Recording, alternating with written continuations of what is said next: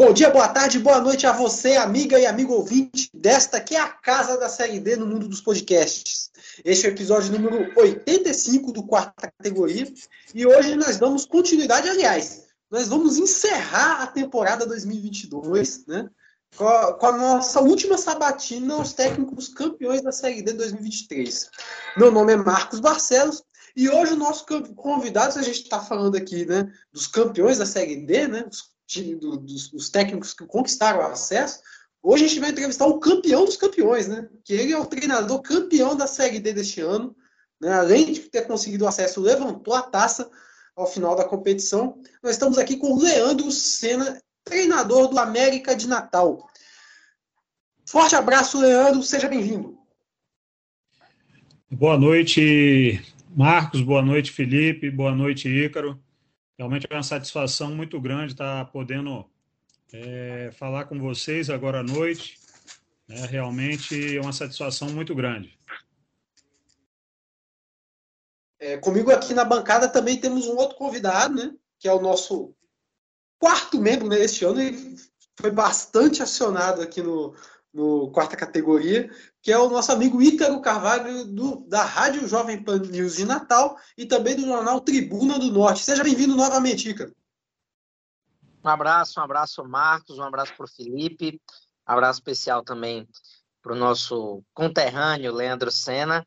É, realmente, fui, fui bastante convocado a participar aqui do quarta categoria, porque o América esse ano fez uma campanha, como eu tenho dito, de tirar o chapéu, não só conseguiu acesso, mas foi campeão, muito graças ao trabalho do Leandro Senna. Vai ser um bate-papo muito bacana, como sempre, aqui no quarta categoria. E para finalizar, também está aqui o nosso amigo, nosso camarada de sempre, o jornalista Felipe Augusto, da revista Série Z. Forte abraço, amigo! Forte abraço, Marcos, Leandro, Ícaro, todos, que, todos e todas que nos escutam. Né? Vamos fechar essa essa série de entrevistas né, com, com, um treinador que foi campeão, né, que tem uma história bem legal de, de relação com o América, não só como, como, como treinador, mas como jogador também. Vamos lá. Então tá, antes de começar nosso debate, vamos para a nossa vinhetinha. Solta aí, DJ. O Quarta Categoria é um podcast sobre a Série D do Campeonato Brasileiro, que traz informações, curiosidades e conteúdo relevante sobre o futebol que fica longe da grande mídia. Com eles, Felipe Augusto, Marcos Barcelos e Elison Silva. Bom, agora sim vamos começar o nosso debate aqui, né, nossa sabatina. Eu queria começar fazendo uma pergunta para o treinador, né, que é o seguinte.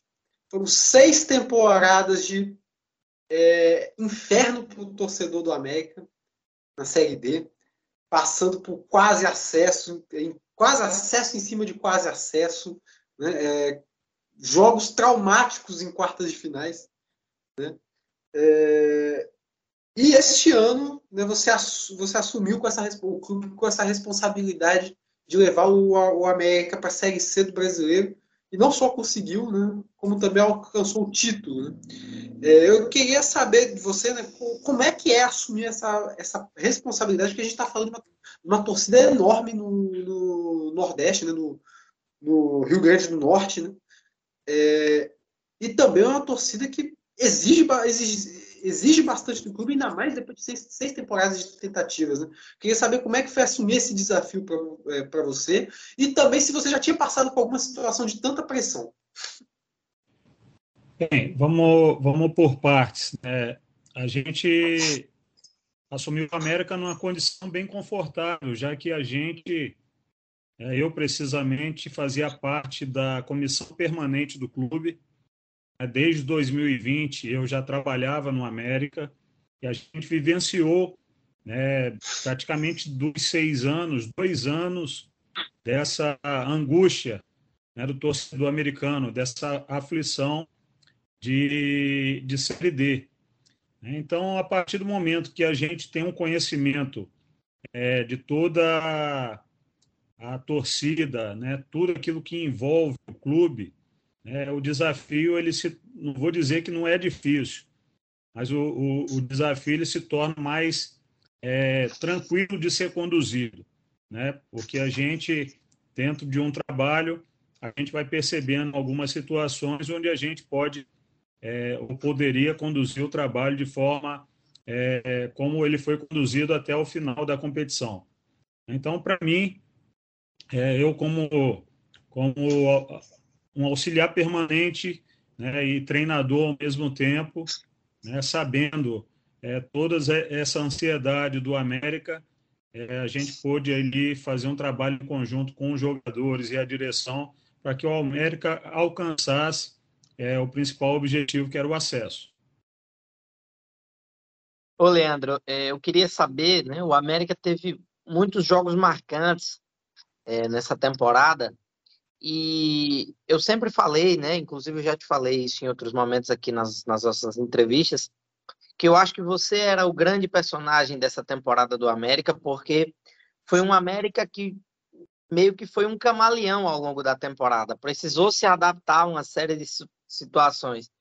Você começou na, na, no início da temporada, fez um, um, um, um, grande campeonato estadual, não conseguiu o título, né? Foi, foi ali vice-campeão é, contra o ABC. Depois entrou o João Brigatti, é, teve o Edson Vieira que veio também, mas acabou nem sequer entrou em campo por conta daquele problema do, do, do esquema vacinal. Mas eu queria saber o seguinte: é, qual, qual foi o grande ponto de virada do América nessa temporada? Ali, principalmente na Série D, obviamente, né? Porque a primeira fase realmente foi, foi, foi muito irregular do América e até os 45 do segundo tempo, daquele 16 de julho, vocês estavam fora da Série D, né? O que é que mudou no América, o estalo ali, né? Depois daquele seu retorno no jogo, se eu não estou enganado, contra não lembro se foi contra o Afogados. Enfim, depois daquele seu retorno. Qual foi o ponto de virada, Leandro? Bem, veja bem, eu, eu como eu falei anteriormente, né, o, o jogo contra o Souza ele foi o divisor de águas do América na Série D. A partir daquele momento ali, né, no intervalo, a gente estaria fora da Série D, principalmente da fase de mata-mata. Então, era, era tudo ou nada naquele intervalo. Então, o que eu falei para os jogadores né, foi que eu não queria ir no CT na segunda-feira, recolher o meu material e entrar de férias. Né? E ali eles perceberam que eles estariam de férias também. Então, houve ali um, um, uma mudança de atitude né, para o jogo contra o Souza, um jogo que a gente estava perdendo de 1 a 0 estava ficando fora porque, o, se eu não me engano, Afogados ele estava vencendo o jogo do, do Icasa, eu acho, e aí a gente estaria ficando fora. Né? Então, ali houve uma reflexão e uma mudança de atitude por parte dos jogadores que nos fez realmente virar aquele jogo e conseguirmos a classificação.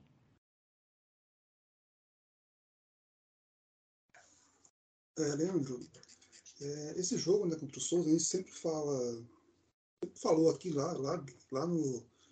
Teve o jogo e tal, depois também, que foi o jogo mais emblemático do América e tal. É, você chegou mesmo, assim, você, até você até já respondeu parte, mas queria saber se o que passava na sua cabeça, assim, né? O que passava na sua cabeça você não podia passar para os jogadores sobre esse jogo, né? Por, por, esse risco, né? Ainda mais com a América, como o Ícaro também citou, né? Fez uma campanha muito irregular. O time é, empatava, perdia, ganhava, não tinha uma sequência nem de derrotas, nem de empate. Era uma coisa bem, bem irregular. O que passava na sua cabeça que você não podia passar para os jogadores, você agora, com acesso garantido, você pode falar sobre. Assim, é, a gente tinha no, no nosso, nosso íntimo é que se a gente não conseguisse a classificação, ia ser um vexame muito grande. Então, a gente procurou não passar essa ansiedade, né, essa essa, digamos assim, essa fase ruim que o América estava é, é, na fase classificatória. Né? A gente procurou focar mais no, no, no, jogo contra o Souza, que era uma decisão fora de casa. Né? Então a gente procurou fortalecer os pontos positivos dos nossos atletas naquele momento, para que a gente conseguisse a classificação. Realmente a, primeira fase do América foi muito é, de altos e baixos. Né? A gente teve jogos ali é, onde a gente não conseguia desenvolver um bom jogo, né? e a partir do, do, do convite do, do Manaus para o Brigatti, né, eu acho que foi faltando três rodadas para a fase classificatória, a gente procurou né, colocar os jogadores né, nas suas devidas posições. A gente conquistou um ponto contra o Afogados, fora de casa, que foi fundamental também nessa briga pela classificação.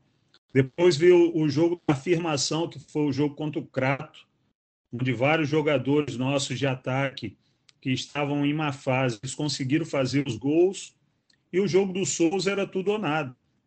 É, e no primeiro tempo, realmente a gente vinha perdendo, e aí eu procurei falar com os jogadores que a gente precisava jogar o que a gente treinou né, no decorrer da semana, que esquecesse um pouco a ansiedade da classificação, porque senão as coisas não iam funcionar.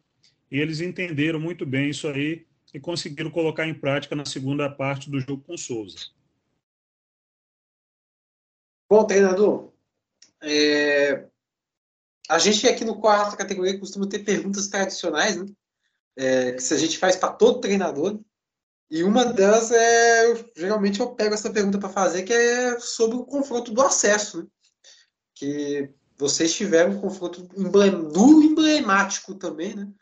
Porque se a gente for pegar o histórico de América de Natal e Caxias, né? Como eu falei do América de Natal antes, né? seis anos lutando por um acesso. Do outro lado também tinha um Caxias desesperado para sair dessa série D, né? Há muito tempo também batendo na trave, igual bateu no passado contra o, o, contra o ABC. E daí eu queria saber como é que foi o clima né, para esses dois jogos, os bastidores, tem alguma, algum momento específico que você recorda né, do, desse confronto? E, e se você tem alguma, tipo assim, é, tem alguma receita para, por exemplo, um tipo de confronto como esse, entre duas equipes que estão desesperadas para sair de, um, de, uma divisão que, assim, a nenhuma das duas pertence, né, digamos, né? nem a grandeza do América, nem a grandeza do Caxias, é, nem é, pelas duas grandezas não deveriam estar na, na, na, divisão que estavam, né? pelo menos o América. Né? O Caxias continua na, na, na, luta. E aí eu queria saber como que é um duelo desse, né? como é que é enfrentar uma situação como essa. Bem, vamos lá. É, realmente, quando surgiu o confronto né, Caxias e América, né, e América e Caxias, é, não foi, não foi, digamos assim, é um confronto que a gente ficasse é, feliz, porque a gente percebia naquele momento que as duas equipes, se fossem para outros confrontos, elas, elas iriam conseguir o acesso. Então, é, ambas as diretorias elas conversaram entre si, né, realmente é, com aquele, aquela dor que alguma das equipes iria ficar no meio do caminho. Né? Então, é, desde já foi um grande confronto. Né? Os dois jogos do mata-mata é, é, foram jogos muito bem jogados, de equipes que estavam realmente no caminho certo para o acesso. Né? O jogo lá em, em Caxias do Sul, a nossa diretoria ela, ela fez um trabalho de logística e de preparação para essa partida, é, onde atendeu todos os pedidos da comissão técnica. Né? Então, a gente foi muito bem assessorado com relação à logística. A gente fez uma, uma primeira preparação em São Paulo, depois fomos, fomos para Porto Alegre, e só na véspera do jogo que a gente subiu a serra para ficar em Caxias do Sul. Né? Porque a gente sabia que a torcida do Caxias ela é muito fervorosa, muito é, que apoia o seu time, né? E, na, e, nessa ocasião eu solicitei que a gente permanecesse em Porto Alegre até a véspera do jogo e foi prontamente atendido. E com relação à partida, né, a partida muito igual, inclusive a gente tomou o gol né, naqueles momentos de abafa inicial de qualquer equipe quando joga dentro de casa, ela faz, né, e acabamos tomando um gol numa jogada de lateral que por infelicidade ela é, roçou no nosso zagueiro, é, desviando do Bruno. Né? A partir daí, o nosso time ele jogou para ganhar o jogo. Né? Tivemos logo a expulsão do lateral esquerdo do Caxias. A gente teve várias chances aí com inclusive com um lance polêmico no jogo de Caxias, que foi o pênalti no Elvinho, que não que o VAR acabou cancelando, né? mas a gente tinha plenas confianças de que a gente poderia reverter né, o resultado de 1 a 0 dentro de casa. É, já no segundo jogo, né, a gente teve aquela expectativa né, de fazer o resultado logo no primeiro tempo. Esse resultado não veio, e aí no segundo tempo a gente acabou tomando um gol né, que deixou aí a eliminatória muito difícil para o América. Mas aí os jogadores eles foram muito é, guerreiros, eles realmente sabiam que eles tinham que jogar para cima do Caxias, né? Então, logo que eu tomei o gol ali, eu fiz duas modificações, eu tirei dois, os dois laterais, coloquei o time para frente e a partir daí a gente logo em seguida fez o gol de empate, né? E fizemos aí o gol da virada e o 3 a 1 que nos dava a classificação já nos acréscimos. Então foi um jogo emocionante, um jogo de comoção geral, é onde a gente pôde tirar o América depois de seis anos dessa Série D. Então, essas nuances né, de bastidores, é, de percepção, de feeling com os atletas, é só no momento do jogo que a gente pode perceber. A gente tinha todo um estudo feito do adversário, a gente sabia que a, que a gente iria enfrentar uma grande equipe, né, com o atual campeão brasileiro como seu treinador, né, o Thiago Carvalho. Então, a gente tinha tudo já preparado para todas as situações é, da partida. E graças a Deus, né, a gente conseguiu realmente é, fazer com que a gente conseguisse a vitória e, consequentemente, o acesso que era tão esperado. É, antes de passar para o Ícaro, queria até que você falasse um pouco mais sobre esse duelo particular que você teve com o Thiago Carvalho, né? que a gente falou no passado com ele, entrevistando um grande treinador, né? conseguiu acesso, acesso de título pela Aparecidense. Né? É, queria que você pudesse falar um pouco, desse, de, um pouco mais de detalhes sobre esse duelo particular com o treinador. Né? Bom, acho assim que foi, foram duas partidas bem jogadas, né? A equipe do Caxias uma equipe que é, tinha sua vocação ofensiva, jogando principalmente dentro dos seus domínios. Né? E o América também vinha numa crescente muito grande. Né? A gente tinha é, é, eliminado Jacuipense, que chegou nas finais do Campeonato Baiano desse ano, né? e o Bernardo, que foi uma equipe que tinha a melhor defesa da competição. Então, o nosso ataque ele estava muito confiante para essa partida com Caxias. Né? E aí, ali no desenrolar dos jogos, né? tanto do primeiro jogo quanto do segundo jogo, a gente é, teve várias alternâncias ali táticas. Né? Em alguns momentos, a minha equipe foi superior ao Caxias, em outros momentos, a, a, o Caxias foi superior à nossa equipe, e foi um embate aberto, um embate onde os jogadores eles fizeram a diferença. Né? O próprio Iago fez a diferença, né? porque a gente, trabalhando como treinador, a gente taticamente pode, em uma mexida, fazer diferença, mas os protagonistas maiores realmente são os atletas. Professor Leandro Senna, é, teve uma palavra que você, você mencionou mais cedo, né, desse jogo do acesso, comoção. E realmente, a gente percebeu pela reação dos torcedores, eu, eu estava no estádio, inclusive, é, e eu, particularmente, fiquei muito emocionado também, porque o início, meu início na crônica esportiva do Rio Grande do Norte, coincide com a queda do América para a Série D. Então, assim, eu posso dizer que eu vivi o América nessa Série D, nesses seis anos. Né? Eu, eu sei de qual todos os treinadores, jogadores que ninguém nem lembra, eu, eu, eu lembro aqui que eu vivi tudo isso.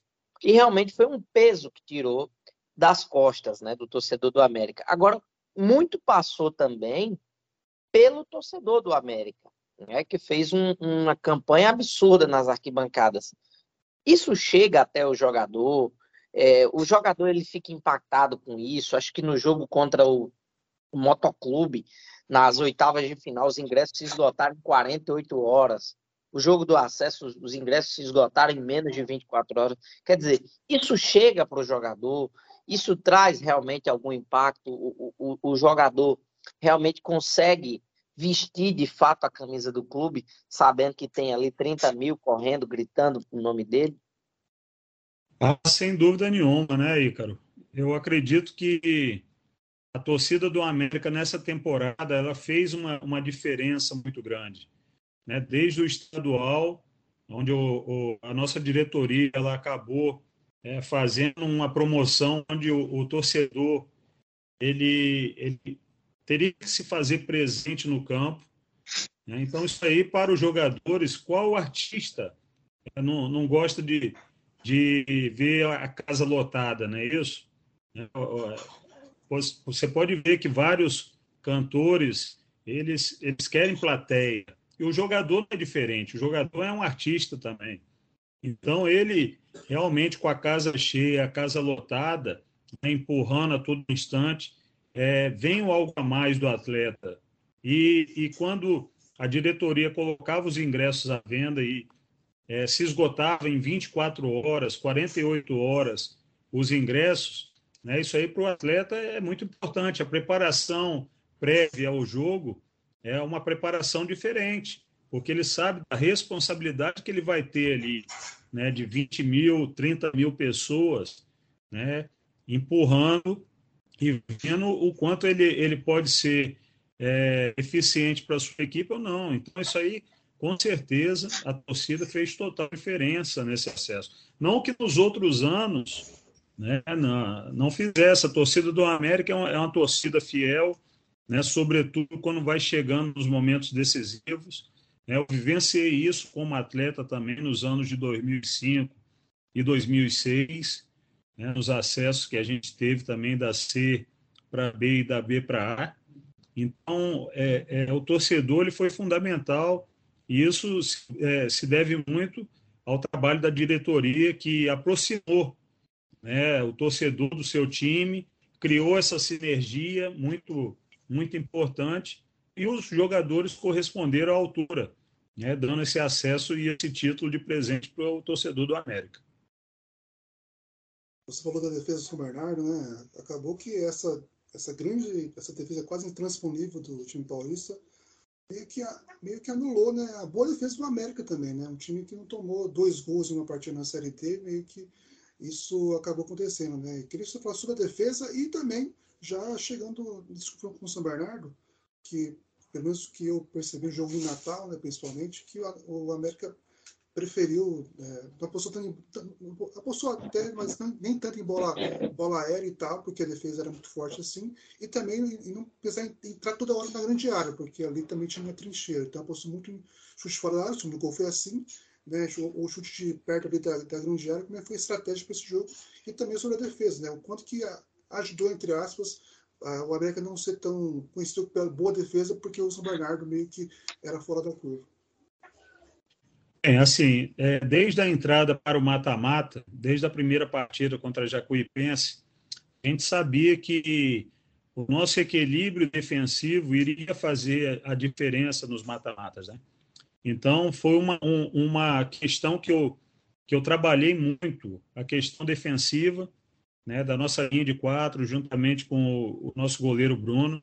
Né? Então, a gente, quando chegou, conseguimos eliminar né, a Jacuipense com 1 a 0 e 0 a 0 em casa. Depois a gente pegou um motoclube, tomamos um gol, né, faltando poucos minutos. Né? A gente tinha construído um placar de 2 a 0, tomamos um gol é, de 2 a 1. Fomos lá para São Luís, né? Vencemos de 1 a 0. Então, isso aí, esse equilíbrio defensivo, né, nos deu aí é, é, essa maturidade né, para que a gente, quando enfrentou o São Bernardo, que tinha defesa menos vazada, a gente também tivesse esse equilíbrio. Né, uma defesa muito bem postada, com uma linha de cinco variando ali, né, com os três zagueiros, os dois laterais fechando também essa linha de cinco. É uma equipe que tinha tomado pouquíssimos gols na competição, então a gente não iria entrar de qualquer jeito, a gente teria que trabalhar bem as jogadas de triangulação pelo lado do campo e, e transferir rapidamente para o outro lado. Né? Isso aconteceu, a gente conseguiu construir 1 a 0 e o 2 a 0 em casa foi já no apagar das luzes ali, numa jogada onde o São Bernardo, que gosta de ter essa bola, né, é, sair jogando né, do seu campo defensivo para o ataque sem o chutão, né, a gente conseguiu roubar e fazer o 2 a 0 que nos é, deu uma tranquilidade para o jogo da volta. Né? Só que no jogo lá de São Bernardo, a gente sabia que eles iam se lançar para o ataque e a gente teria que ser consistente defensivamente. Então, os jogos anteriores já nos deu essa, essa consistência, essa confiança, digamos assim, para poder é, é, fazer com que a nossa defesa não fosse vazada naquele momento. E em, algum momento do jogo, a gente teria que assustar o São Bernardo. E assim aconteceu né, em duas saídas ali, uma com, com o Técio cruzando para a área e o Elvin quase fazendo, fazendo gol. Né, e depois uma jogada de bola parada, bem tra trabalhada com o Técio e o Wallace, a gente conseguiu fazer o resultado. Mas, sem dúvida nenhuma, foi um dos jogos mais difíceis da Série D. É, treinador, é, Hoje a gente sabe que o futebol, né, é, cada vez é, prioriza menos espaços, né, para finalizações, né, é, equipes mais criativas tentando furar bloqueios defensivos muito fortes, né, e às vezes precisa um time precisa do, do jogador que arrisque mais, né. E eu vi que no América de Natal deste ano a gente tinha um Técio, que era basicamente uma arma e tanto nesse sentido, né? porque a gente reclama que tem muitos jogos, às vezes, que ficam poucas finalizações, né? E às vezes a gente reclama que tem tá, tá, faltando aquele atleta que arrisca mais, né? que chuta mais de fora da área, né? quando acha uma brecha, e o Tess é esse jogador. Né? Tanto que ele fez gols importantes né? dessa forma, né? contra o, o Motoclube na, na fase de oitavas de final, e o, o gol que garantiu aí o acesso, né? para o América de Natal. Inclusive, nessa partida interessante que o narrador falou várias vezes né, que o teste estava calibrando. Né?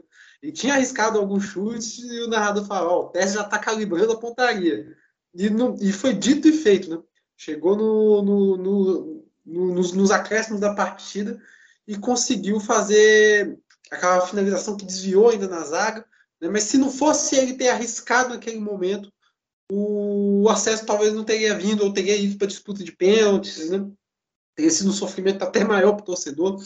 E aí eu queria que você falasse um pouco da importância desse, desse jogador para o time, não só nesse quesito de finalizações, mas também de, em outro sentido, que outras características que você ressalta, né? Você que tem, teve, tem maior convivência com o atleta. Oh, essa é a sua maior virtude, né? É o chute de longa distância, né? Realmente ele tem uma precisão muito grande e ele bate muito forte na bola, certo? Então isso aí é nato do jogador. Né? A gente procura estimular durante os treinamentos, a gente procura fazer com que ele, né, a gente possa, é, cobre sempre que ele chute dentro da baliza e foi isso que aconteceu nesse jogo do Caxias, né? Ele toda hora estava tentando ali, teve uma que desviou no zagueiro para escanteio, teve outra que o goleiro voltou para escanteio, né? uma terceira que ele tentou novamente, e aí o goleiro espalmou, até o chute derradeiro que nos deu a classificação, o acesso. Né? Então, é, o Tessio é um jogador muito versátil, importante, um jogador experiente, que vinha sendo muito criticado também, né? e aí eu ressalto é, o seu trabalho, né, o seu, é, é, a sua voluntariedade em não se abater no momento ruim. Né? Ele procurou sempre trabalhar mais que os, que os outros e aí foi premiado. Né? O futebol ele, é, ele é muito simples. A partir do momento que você tem um jogador né, com essa característica pontual do chute de longa distância, em algum momento você tem que estimulá-lo para que ele realmente ele siga tentando, porque é onde pode dar um, dar um resultado como nos deu. Leandro, é, e uma, uma questão também, é, depois do acesso, né, É, muito se falou no título, né? De ser campeão da Série D e tudo mais. É, e assim, eu ouvi uma frase em 2017 do nosso conterrâneo Luizinho Lopes, que eu carrego essa frase comigo, né? Assim, divisão de acesso, o título é o acesso. Ser campeão é uma cereja do bolo, né? Uma espécie de sobremesa, digamos assim. E aí eu queria saber, é, porque a, gente ventilava né, nas, nas, nas resenhas, nas mesas redondas, tipo assim, ó, a América já subiu, já tirou o peso, o time vai jogar até mais leve e isso pode facilitar para ser campeão. Acabou que foi o que aconteceu. A América, nos dois jogos, né? Contra São Bernardo e contra o Pouso Alegre, meteu 2 a 0 e assim, para mim, nos outros dois jogos, né, o jogo da volta contra o São Bernardo, para mim o América já era finalista, e depois que fez 2 a 0 no Pouso Alegre, para mim o América já era campeão. Mas assim, é, é verdade isso, assim, depois do acesso sai aquele peso, o time joga mais tranquilo, e vocês mentalizaram também isso, quer dizer, de ser campeão, de marcar essa questão na história do América, que foi o primeiro título nacional? Não, sem dúvida nenhuma. É a partir do momento que você tem uma conquista, né, depois de seis temporadas, no porão do Campeonato Brasileiro, que é a Série D, realmente você tira mais do que uma tonelada das costas né, de cada jogador. É, muitos jogadores remanescentes. Né? A gente teve ali no, gru no grupo é, o Wallace Pernambucano, em 2020, teve Samuel, teve Jean-Pierre, teve Rômulo, teve é, deixa eu ver. Alguns garotos ali, Felipe Cruz, Felipe, Filipinho, né, que vivenciaram isso em 2021. E o Juninho do... também, da base. Né? Juninho. É, a partir do momento que você é o vinho, né, que você tem essa conquista do acesso, é, você tira esse peso das costas e aí você vislumbra né? É, o título. É isso aí. Eu, eu acredito que é, aí a comissão técnica ela tem que ser muito firme né, nesse momento de não perder o foco, porque a gente está muito perto, né, estava muito perto de fazer história com o clube. Então foi isso que eu estimulei aos atletas, né, que eles seguissem né, na, no mesmo foco, na mesma batida, a gente comemorou o acesso, né? a gente celebrou é, esse feito histórico, mas na, na, no terceiro dia a gente já estava no CT trabalhando. E eu enalteço né, o profissionalismo desse grupo de jogadores. Talvez tenha sido o grupo mais limitado dos últimos anos na Série D, em se tratando de América, né? mas foi o grupo mais profissional, o grupo mais guerreiro, o grupo que sempre trabalhou ao extremo para dar a volta por cima e por isso se sagrou campeão. Né? Então, eu, eu enalteço muito esses campeões brasileiros, né? porque eles, no início da temporada, se você pegar e você acompanha aqui o futebol potiguar, né? você sabe muito bem que é, a gente foi muito criticado no início da temporada né, que a gente não conseguiu o primeiro turno, né, que a gente teve que fazer uma corrida de recuperação no segundo turno do estadual, que a gente não iniciou, né, com a perda do título, a gente não iniciou bem a Série D. Então, esse grupo, a todo momento, ele foi colocado à prova. Né, e ele respondeu sempre nos momentos é, cruciais. Então, isso aí também tem um valor. Né? E quando você monta um grupo desse tipo, você tem que dar sequência a esse grupo para que ele tenha a possibilidade de conquistar é, coisas maiores. E foi isso que aconteceu. Né? Ninguém baixou a guarda, apesar do acesso. Né? Todos estavam imbuídos, e aí a direção também entrou com a parcela que lhe cabia, que era premiar o, o título, né? que muitas vezes né, a diretoria só premia o acesso, e a nossa diretoria não, ela seguiu premiando a semifinal e a final. Isso aí, queira ou não queira, motiva o jogador. Né? Então, é, é, eu acredito que foi um trabalho de todos, um, uma, um conjunto aí de, de trabalho que fez com que o América funcionasse e desse o resultado é, importante nessa temporada.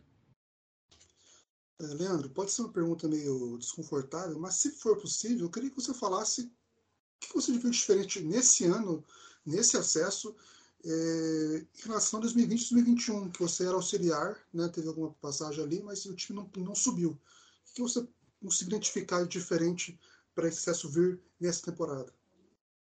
Eu acho que o mais importante foi a união, a união de todos os setores do clube. É de, não, não que nos outros anos não houvesse, mas no, nos outros anos houveram muitas mudanças, né? Muitas mudanças de metodologia, mudanças de jogadores. É, isso aí atrapalha toda uma caminhada numa competição onde você tem no primeiro momento uma regularidade, né, uma competição de regularidade, e no segundo momento você já entra na questão dos mata-matas. Né? Então, a união e a convicção, digamos assim, no momento crucial da competição da diretoria, no trabalho, ela fez a diferença. Bom, treinador, é... uma pergunta que eu fiz para o Ícaro uns, uns episódios atrás, né? que agora com acesso do América de Natal, se era possível ver algum protagonista, né? É... Entre as outras equipes, né? tirando a ABC, a ABC agora está na Série B do Brasileiro, o América agora vai disputar a Série C. E aí a gente fica meio, digamos, entre aspas, órfão das camisas pesadas do futebol do Rio Grande do Norte na Série D, né? Acompanhando muitos anos aí com, com essas duas equipes disputando, né? a quarta divisão. E eu queria saber se você enxerga é, algum, outro algum outro time que tem a capacidade de manter o protagonismo do futebol do Rio Grande do Norte na quarta divisão. Ano que vem a gente vai ter o Globo novamente disputando, mas esse ano o Globo fez uma campanha assim abaixo do que o clube já fez em outras temporadas. E ano que vem tem o retorno do Potiguar, né, que teve, passou, se eu não me engano, umas duas edições atrás, duas ou três edições atrás, disputou a Série D, né? Eu queria saber se você consegue enxergar algum time podendo assumir esse protagonismo, manter o Rio Grande do Norte no protagonismo da Série D.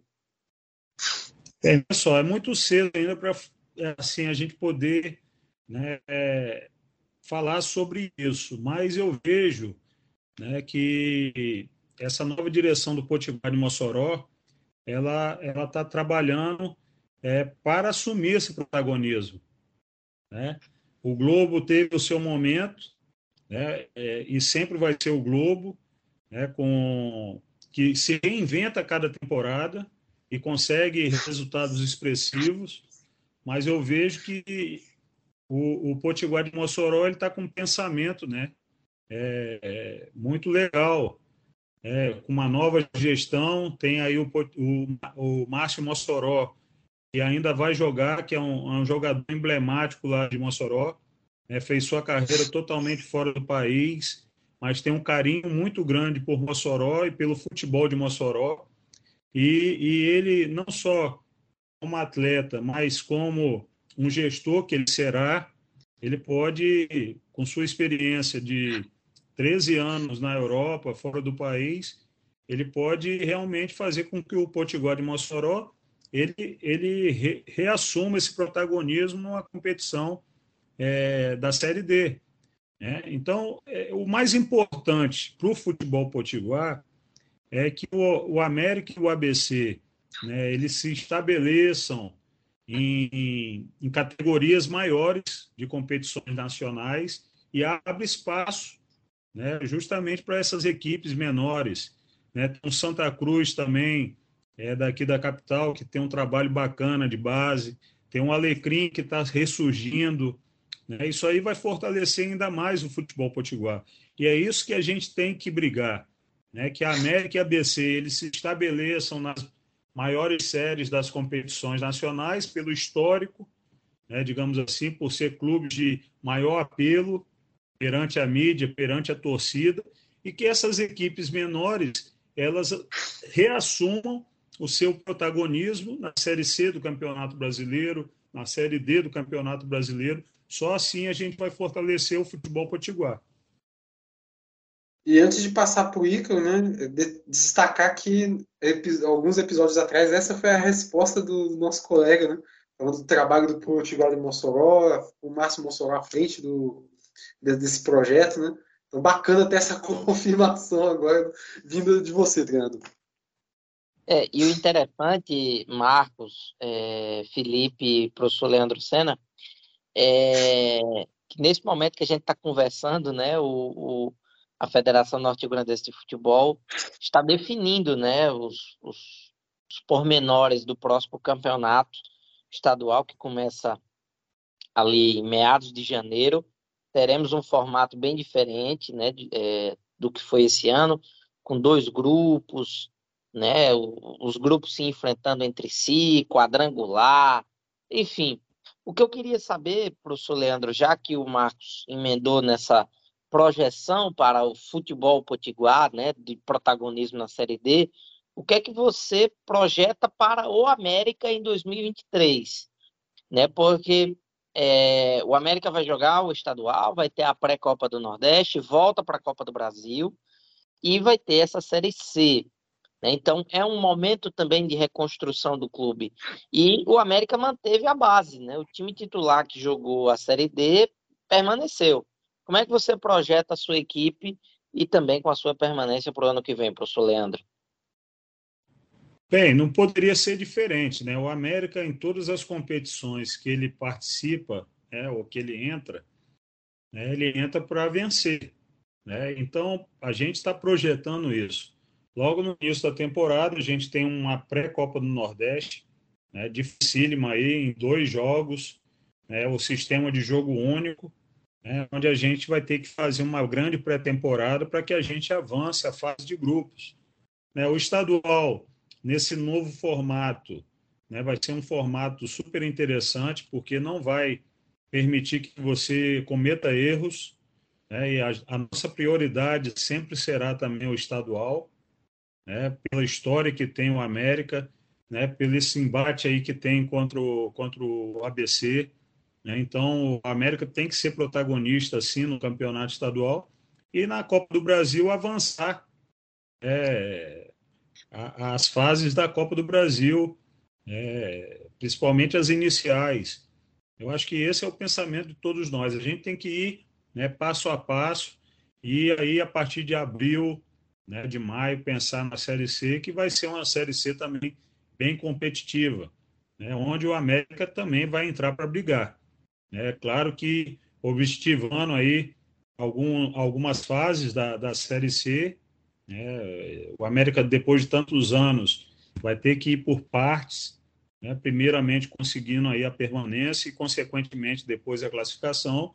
Né, então, a gente, é, pelo histórico, pela camisa, pela torcida que tem, a gente entra entra para brigar em todas as competições, em todas as frentes. E, de antemão, é, a base que a gente renovou é justamente para dar essa sustentação.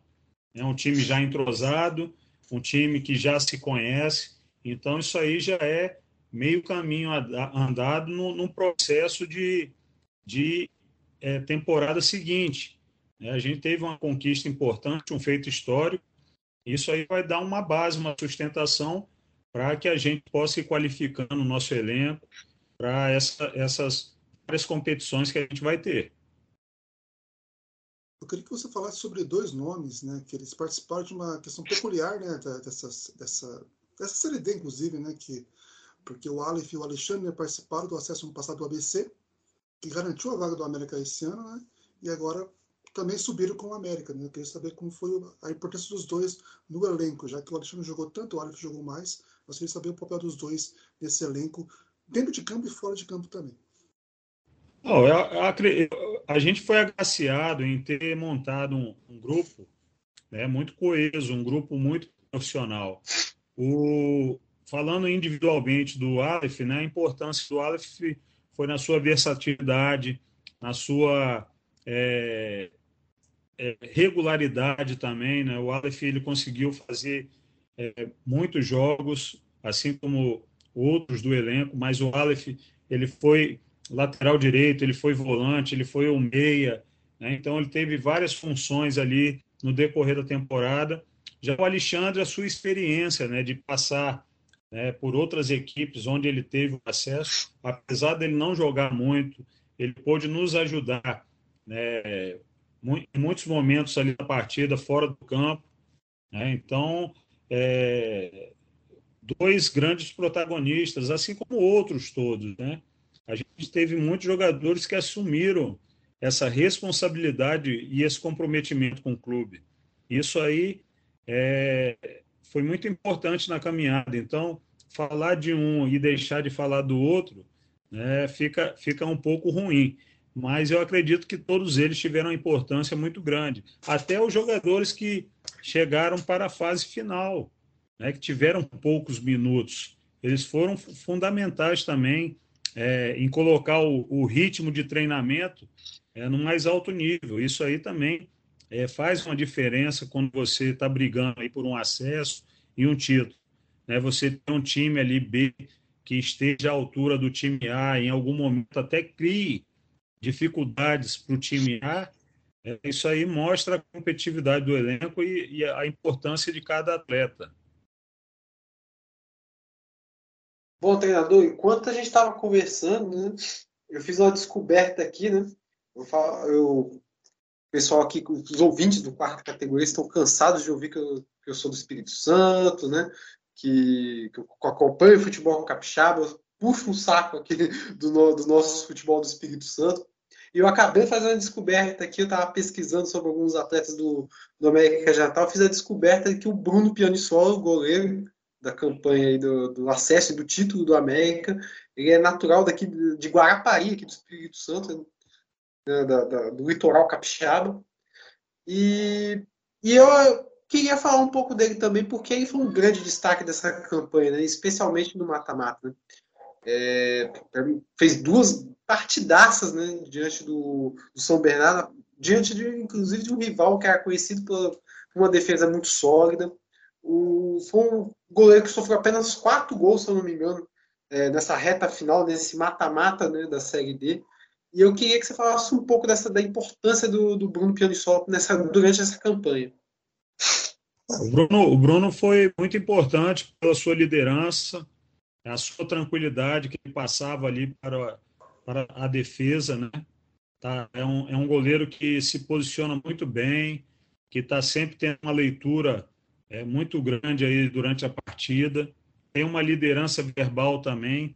Isso minimiza vários problemas ali defensivos. Né? E realmente, como você falou, em alguns momentos ele fez milagre. Né? E, e, e um clube que obtém o, o, acesso como a gente obteve, em algum momento o, o, o goleiro vai ter que fazer algum milagre. Né? E, e Bruno ele conseguiu fazer em alguns jogos pontuais alguns milagres que nos deram uma vitória, uma classificação. Né?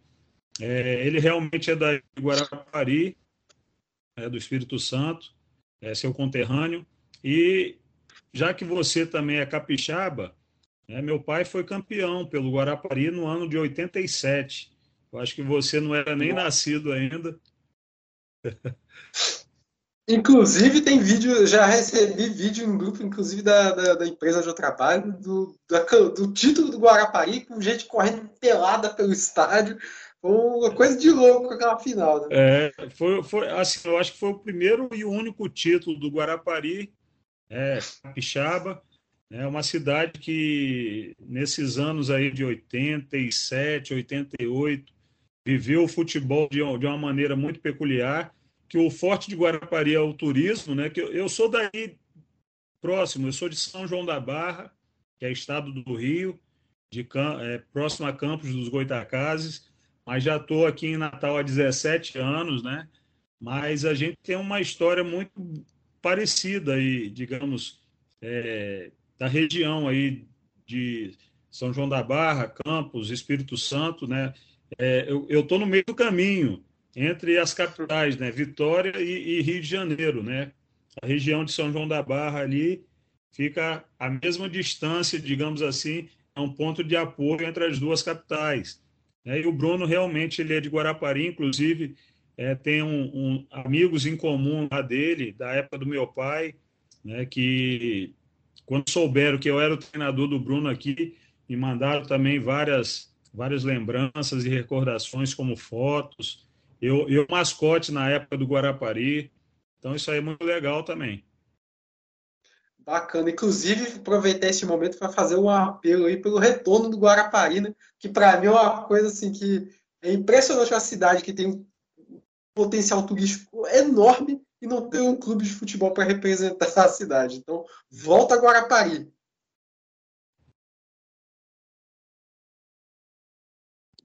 É, professor Leandro, eu queria fazer outra pergunta também. É, você tem uma história de ligação com a América muito forte, né? Você já foi auxiliar em outros momentos e você foi jogador. Você conseguiu dois acessos consecutivos, aquele marcante, né, 2005 e 2006, e agora essa conquista, né, do, do, do, do Campeonato Brasileiro. É mais difícil conquistar acesso sendo jogador ou sendo treinador, professor? Ah, sem dúvida nenhuma, como treinador, amigo. Porque como jogador a gente ainda pode resolver alguma coisa dentro das quatro linhas. E como treinador não, pô. A gente trabalha a semana, é, mapeia o adversário, ensaia jogadas, mas quando o juiz apita, a gente só pode ficar na torcida de que, é, de que os jogadores executem tudo, tudo certinho como a gente ensaiou, né? Então, como treinador, é muito mais difícil, sem dúvida nenhuma.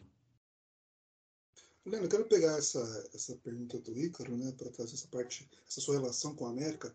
Eu tenho algumas lembranças aleatórias de TV na minha cabeça, e eu lembro, se não estou enganado, eu lembro que você fez uma reportagem em 2007, quando você subiu com a América, ou, ou antes, não sei, como, não sei se foi no ano ou no 2006, que falava sobre a, a, sua primeira participação na Série A como jogador, né, com a América. Não sei se é, é isso mesmo que, que, que aconteceu e tal. E você, né, agora, eu queria saber como é que essa sua relação com a América, porque você foi treinador lá atrás também no clube, volta como auxiliar. É, a gente acompanhou a Série D pelo podcast desde 2020. A gente sempre falava sobre você né, não ter a chance de ser o treinador mesmo. Agora você é, né, assim, de fato, né, você assumiu interinamente ali e tal. Eu queria saber como é que é a sua relação com a América, né, essa essa, essa sua conquista como jogador e essa sua conquista como treinador. Né? É algo parecido com a do Ícaro, mas é, eu queria falar sobre essa questão sua. Bem, a, a, minha relação com a América começa em 2005, né? Como jogador, eu venho para Natal último dia de inscrição para o Campeonato Brasileiro da Série C, na época, e a partir dali foi, foi impressionante como eu me identifiquei com o clube, com a cidade e com a torcida, né? Eu fui eleito o craque da Série C daquele ano e, e, e, a gente teve o acesso. Eu ganhei uma renovação de mais um ano e aí tivemos o acesso à Série A. Né? Realmente, eu, eu no Brasil, né, foi o clube que, que eu tive a oportunidade de jogar a Série A do brasileiro, foi o América de Natal, embora naquele ano de 2007 é, a nossa campanha não fosse a ideal, né, que a gente foi rebaixado no mesmo ano, né? Mas a, a, a, gratidão do torcedor comigo sempre foi muito, a ligação foi muito forte, né? devido aos dois acessos. E depois eu saí do clube, né? joguei por outras equipes, tive acesso também com o Alecrim em 2009, é, e aí tive a minha, minha primeira experiência como treinador no Alecrim, e depois eu voltei a jogar. É, joguei pelo Americano de Campos e pelo Esporte Clube São João da Barra, no Rio de Janeiro. E aí eu encerrei minha carreira. Né? E no ano de 2012, né, eu já terminando minha faculdade de Educação Física, surgiu o convite né, do até então presidente Alex Padang para retornar ao clube no cargo de executivo de futebol. E aí eu passei é, nove meses nesse cargo, sendo que eu vi que nesse cargo não era o cargo que eu almejava. Né? Eu tinha uma ligação muito melhor é, dentro das quatro linhas. E aí, em 2013, eu passei a ser auxiliar do clube, auxiliar técnico. E aí, né, de lá para cá, né, eu, eu, assumiu o América naquele ano, a gente conseguiu tirar o América do rebaixamento para a Série C. No ano seguinte, é, eu permaneci como treinador. Uma, uma, história muito parecida como essa agora, né, onde me efetivaram. E eu fui semifinalista da Copa do Nordeste de 2014, né? E aí eu segui carreira, né? Eu fui eu fui treinador do 13, fui treinador do Icasa no mesmo ano, depois é, fui treinador do Globo numa campanha onde a gente também fez a Copa no Nordeste com o Globo. Depois eu fui campeão sergipano com confiança em 2017 e em 2019 né, eu procurei é, retornar ao clube né, depois de um convite do presidente Leonardo Bezerra né, e, e aí eu aliei a questão pessoal né, porque minha família estava precisando que eu é, ficasse aqui em Natal e aí a gente é, acertou a permanência aí de ficar como auxiliar permanente do clube. Né? E aí, né, muitas idas e vindas aí dos treinadores, eu sempre assumindo em algum momento e dando vitórias ao América. E aí, graças a Deus, né, eu pude pegar esse trabalho final agora e dar o acesso e, consequentemente, o título. Então, uma relação muito estreita, muito respeitosa é, com todos do clube, com a torcida, né, com a própria imprensa aqui de Natal. É né, uma história bacana. Bem legal. Me orgulho muito dessa história com o clube. Só, só uma coisa antes do Marcos. É, você lembra dessa reportagem que você acabou fazendo para o Grupo Esporte Nacional? Porque eu, vi... eu, fi, eu, fi, eu lembro que eu fiz é, é, uma reportagem, foi uma série é, chamada Andarilhos do Futebol. Isso, isso. Né? Até brinquei na época porque no elenco do América de 2006, né, 2007, Diego, tinha o Paulinho Kobayashi, o Paulinho Isidoro, que eram muito mais rodados do que eu, mas eles queriam fazer a matéria comigo. Né? Por essa ligação, tem a história do meu pai também, que foi jogador né, do Palmeiras, do Bahia, do Vitória, né, é, que foi artilheiro por onde passou. E na época eu lembro que fui, eu, eu fui um dos personagens dessa matéria, o Sérgio Manuel foi outro personagem, o Túlio Maravilha e, se eu não me engano, o Maurílio. Foram quatro séries que passou falando dos andarilhos do futebol. Né? Eu, de antemão, era o que menos andei, mas eu, eu tive passagem pelo futebol espanhol, né, pelo futebol da Arábia Saudita, e aí eles quiseram fazer essa matéria comigo também. Bom, treinador, é, a gente teve esse ano, né, 2022, uma mudança aí no formato da Série C. Né? Claro que o futebol do Nordeste conseguiu acesso com ABC e Vitória, né? duas camisas tradicionais. Por outro lado, nós vimos um, uma parte de baixo da tabela na primeira fase tomada por equipes do futebol do Nordeste, né? coisa que talvez não aconteceria num formato anterior, né? Talvez teríamos mais equipes brigando por acesso, talvez, talvez mais equipes conseguindo acesso. E ainda por cima tivemos uma, uma duas quedas, né? De equipes tradicionais como o Ferroviário, que vinha fazendo campanhas fortes né, na, na Série C, pelo menos de manutenção, e quando se esperava que fosse buscar algo a mais, acabou conseguindo algo a menos, né? Foi rebaixar retornar à Série D. E também tivemos o Campinense, que subiu né, como, como vice-campeão da, da Série D do ano passado e chegou com uma expectativa enorme para este ano, mas não conseguiu fazer um trabalho, talvez, um, talvez um erro de planejamento né, do, da virada de 2021 para 2022, né, que não permitiu que o Campinense fosse aí a equipe para brigar por um acesso e acabou rebaixando também. E daí fica talvez aquela, aquela coisa de. Tá, o América tá voltando para a Série C, mas como é que vai ser o planejamento do clube agora, né?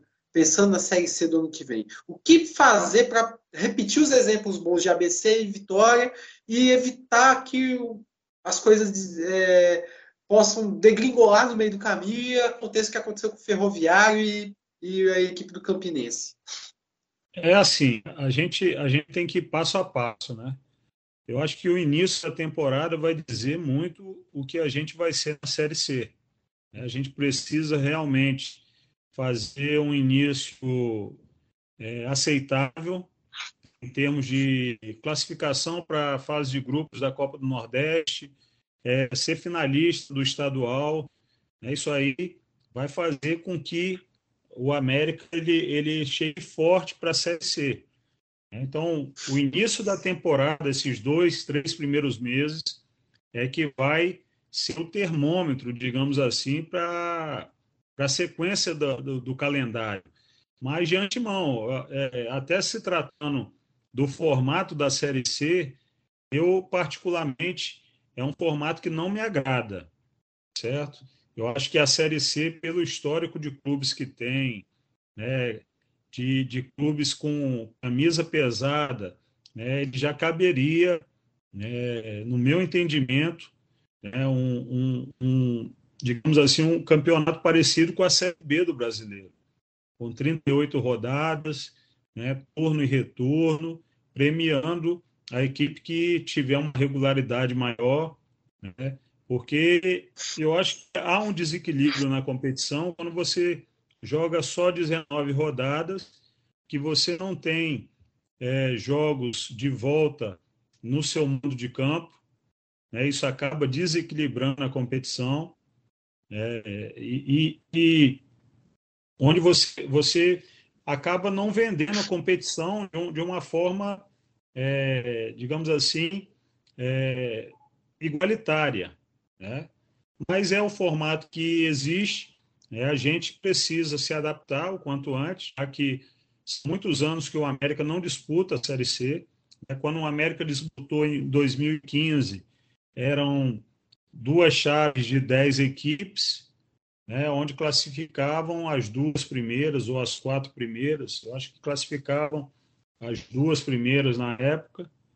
E aí, e aí você ainda fazia ali dois ou três mata-matas, não era nem o formato do quadrangular, né? que foi o ano de 2015. Então, é, é, a gente tem que se adaptar o quanto antes a esse formato de competição. Né? A gente tem um exemplo aí é, do ABC, que permaneceu durante é, as 19 rodadas dentro do G8. Né? Então, é um exemplo forte de que é possível é mesmo você sair de uma série D, você conseguir é, um, um, acesso seguido. Né? E, e, a questão do Vitória já foi ali no, na bacia das almas, né? que o, o, Vitória conseguiu a classificação, mas o Vitória tem camisa, tem histórico de Série A, né? a torcida começou a empurrar também, e aí o Vitória entrou forte para o quadrangular. Né? Mas é um formato que a gente vai ter que se adaptar e passo a passo, buscando uma afirmação na competição, né, para que a gente consiga os objetivos. Leandro, tem uma foto depois do acesso, não sei se foi no aeroporto, se foi é, no estádio, se foi na final, que, que é você, o Souza e o Moura. Né, três ídolos da história do América, né, que participaram de grandes, campanhas recentes nacionais, né, 97, 2007, e agora com o acesso à CLT como dirigente, e no seu caso, treinador. Eu queria falar, você falar sobre os dois e se você se sente um ídolo do América, assim como esses dois são também para o torcedor local. Ah, sem dúvida nenhuma, né? Eu acho que a minha relação, tanto com o presidente quanto com o diretor de futebol, que é o Souza e o Moura, sempre foi um relacionamento de de muita amizade, de muito respeito mútuo. Né? Cada um aí no seu momento tem sua história no América. Né? O Moura, ele, ele é o mais velho, né? o nosso diretor de futebol. Ele, ele participou da temporada de 96, 97, 98, né? onde o América permaneceu dois anos aí seguidos na Série A. O Souza saiu muito cedo aqui do América e, e quando retornou, ele foi basicamente o, o, diferente da nossa equipe lá em 2006 e, e hoje, né, o nosso presidente. Então, a minha relação com eles é uma relação muito aberta, muito é, de amizade. E realmente aquela foto ali, ela foi uma foto emblemática, porque ali junta é, três, é, duas gerações do América que conseguiram muitas vitórias para o clube, né? conseguiram títulos para o clube. Então, isso aí é, é emblemático você ter hoje na direção, na diretoria de futebol, digamos ali nos três pilares, né? É, na presidência, na diretoria de futebol e, e no, no, comando técnico da, da equipe, três grandes ex-jogadores. É, eu sou o pior deles, né? Mas é, a gente tem realmente um respeito muito grande um pelo outro. Isso aí, é, quando é, é, é para o trabalho também, é, de uma forma onde a gente se cobra a todo instante. É, eu sou bem cobrado, mas eu procuro sempre entregar o máximo ao clube, porque não existe amizade, existe trabalho.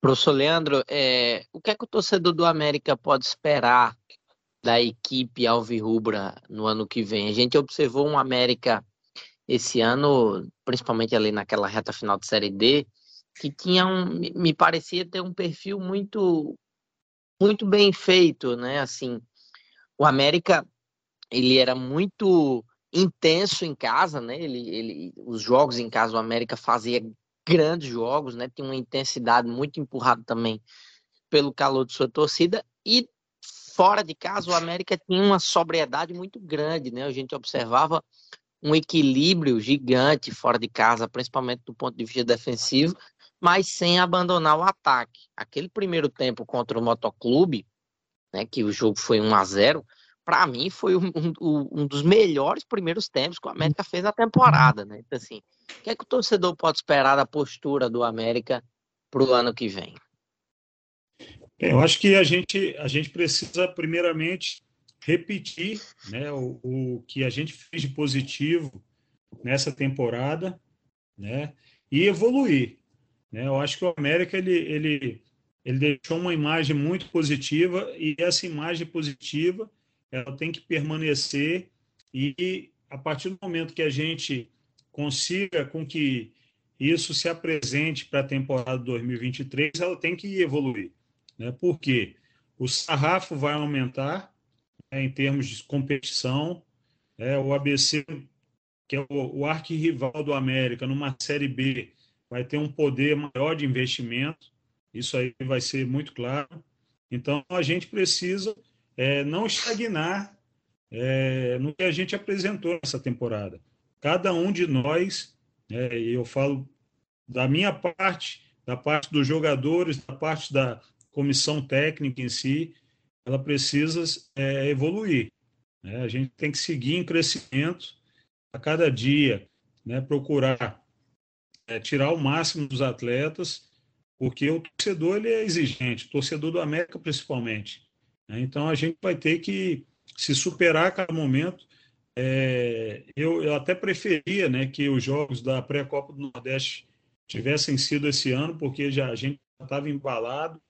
Então a gente vai ter que voltar para a pré-temporada e o início da, da temporada em janeiro é, já num jogo é, de alta intensidade, de alto nível, porque realmente a cobrança ela vai ser grande.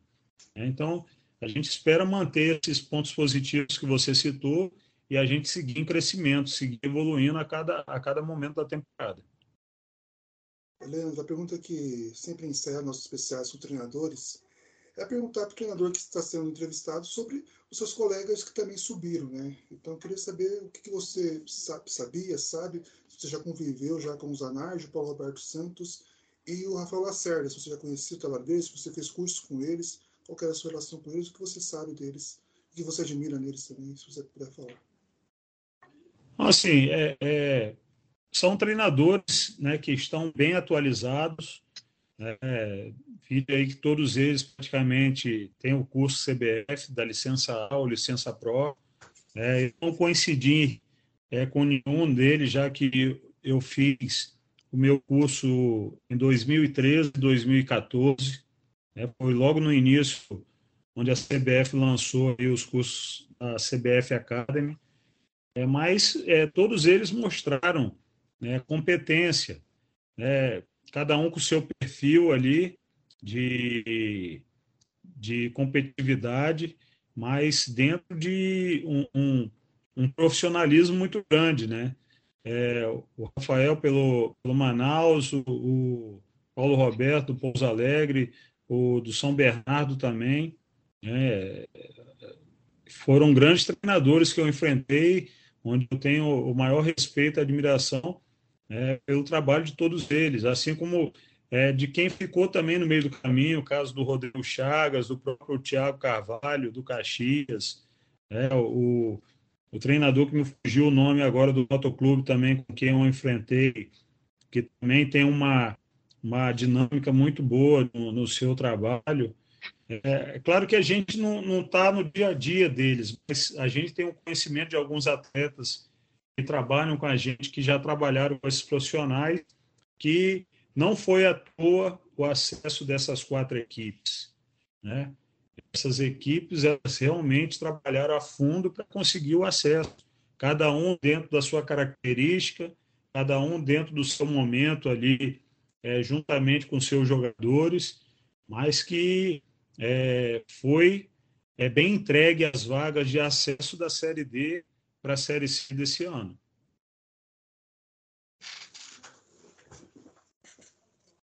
Bom, a gente vai então encerrando esse episódio número 85 do quarta categoria. a gente vai para aquela fase de, de considerações finais. Né? E queria primeiro então passar a palavra para o treinador Leandro Senna, para poder fazer as suas considerações finais, agradecer a sua participação, sua disponibilidade aqui com a gente, né? Então, a bola está contigo, treinador. Bem, agradecer primeiramente né, a todos vocês do quarta categoria. É, realmente é uma ideia fantástica, colocando aí é, em cada momento é, os profissionais que conseguiram aí os acessos né, e, e, os grandes trabalhos com as equipes é, dessa Série D de 2022. É importante né, que é, esteja ao alcance de todos é, todo esse conteúdo é, para que outros profissionais se espelhem e possam é, saber né, daquilo que a gente desenvolve no dia a dia, nos bastidores dos nossos é, clubes, é, de onde a gente trabalha. Então, agradecer mesmo o convite e dizer que eu estou aberto aí, é, sempre que for convidado, a, a, poder participar com vocês. Então, é fantástica a ideia, está de parabéns aí todo o pessoal da, do quarto categoria, né, o Felipe, o Ícaro e você, Marcos, pelo convite e que é, que tenham bastante sucesso aí é, nesses conteúdos. Bom, queria passar agora também a, a palavra para o nosso convidado também, Victor Carvalho. Mais uma vez agradecer pela sua presença aqui, é, abrilhantando o nosso debate, a nossa sabatina aqui com, com, com o treinador Leandro Senna. Então, a bola está contigo, Ícaro. Então, valeu, Marcos, é, Felipe e professor Leandro Senna, obrigado mais uma vez por ter participado. É, Leandro, eu acho que eu já te falei isso umas duas vezes já e não, não, não vou deixar de repetir. Para mim, eu acho que você é o, é o cara assim que resume a temporada do América esse ano, né? Um América que passou por tantas dificuldades e, e precisou de alguém, alguém, né? Chegar ali, digamos, com um extintor na mão, né? Para auxiliar tudo aquilo ali que estava acontecendo, né? O América aquele, aquele jogo contra o Souza, eu não, não participei da cobertura, né? Eu estava fazendo uma cobertura política aqui em Natal, naquele 16 de julho, eu estava escutando pelo rádio, eu estava, nossa, apavorado, assim, meu amigo, a América tá ficando fora, não pode isso. E, e depois disso, né, quando o América foi ganhando os jogos, e aí a gente foi, papai, esse time tem cara de acesso, tem cara que dá para subir, e a gente sempre pensava, pô, o Leandro Senna acho que é o cara que merece muito isso, né? É, eu acho que você está começando sua carreira, eu acho que tem, tem muita coisa para viver ainda, para proporcionar ainda para os torcedores do América, e óbvio que desejo muita sorte Eu lembro que até fiz uma enquete no Twitter também, né? Quem é o cara do América em 2022? presidente Souza, Alas Pernambucano, o torcedor, Leandro Senna. Você ficou empatado junto com o torcedor, viu, Leandro? Mas na minha avaliação foi você. Um forte abraço. Quando o América estiver se reapresentando, nossa reportagem vai estar lá para tirar o juízo dos jogadores, como sempre. Grande abraço, tudo de bom. Obrigado, Ícaro. Bom, no meu caso, agradecer ao Leandro Senna aí pela, pela disponibilidade, né? Pelas palavras agora no final, né? A gente faz parte da categoria desde 2020, né? É, o time fixo, digamos aí, o Marcos e o Erson, Silva, que está se recuperando aí de um problema de saúde, mas já está tudo bem com ele. Então, agradecer pelas palavras aí, porque realmente é, nosso foco desde o início era mostrar, né? Mostrar se ele de uma, maneira profissional, né? Que a gente acompanha mesmo de fato e tal. Então, agradecer pelas suas palavras aí.